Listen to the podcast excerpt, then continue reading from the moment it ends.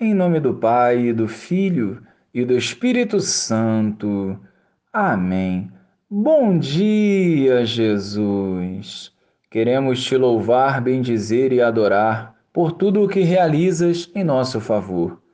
Fica conosco, santifica-nos e fazei com que esse trido pascal nos torne cristãos melhores. Amém. Era antes da festa da Páscoa Jesus sabia que tinha chegado a sua hora de passar deste mundo para o Pai.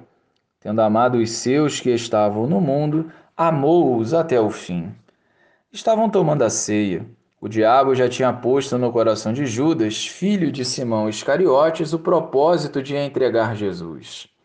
Jesus, sabendo que o Pai tinha colocado tudo em suas mãos e que de Deus tinha saído e para Deus voltava, levantou-se da mesa, tirou o manto pegou uma toalha e amarrou-a na cintura.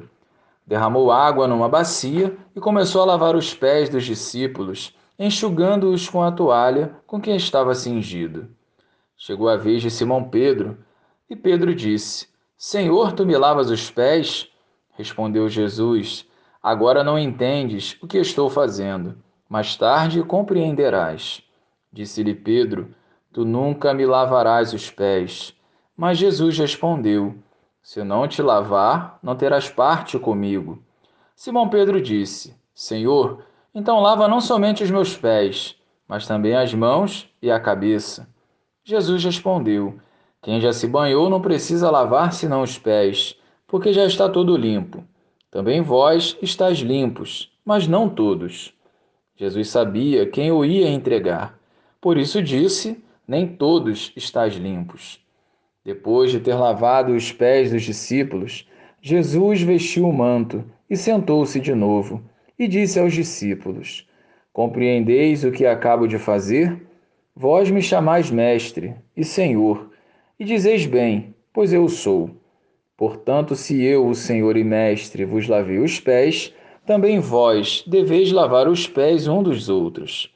Dei-vos o exemplo para que façais a mesma coisa que eu fiz. Louvado seja o nosso Senhor Jesus Cristo, para sempre seja louvado.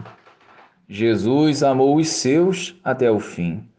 A profundidade desse amor vemos em cada gesto de Jesus, especialmente nos evangelhos que refletimos ao longo da Semana Santa. A sua vida foi uma entrega total por cada um de nós, e essa verdade não pode mais ser desprezada ou esvaziada. Na ceia, ele está celebrando essa entrega que se completará na cruz.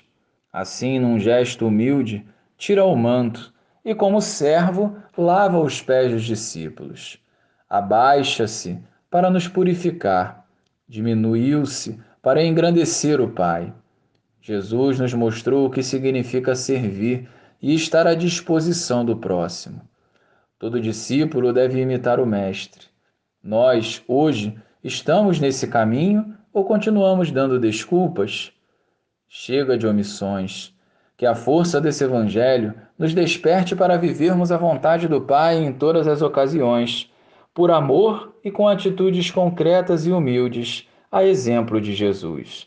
Glória ao Pai, ao Filho e ao Espírito Santo, como era no princípio, agora e sempre. Amém.